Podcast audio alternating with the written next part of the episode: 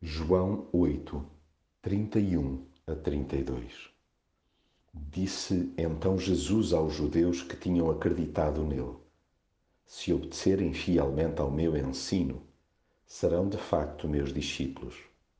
Conhecerão a verdade, e ela vos tornará livres.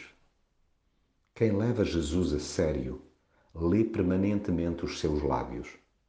Não é preciso sequer que ele erga muito a voz Basta apenas estar atento a cada orientação sua. Não se presuma com isto que há uma imensidão de compêndios para ler ou uma gama infinda de mandamentos para empinar. Jesus espera tão somente que se lhe obedeça nas pequenas coisas, pois assim as maiores seguirão o mesmo rumo. Aqueles que o abraçam, sem ignorar a impopularidade da cruz, são de facto seus discípulos.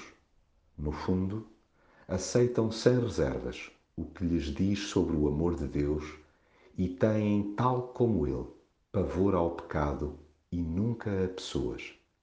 Daí que se coloquem constantemente a jeito para o ouvir.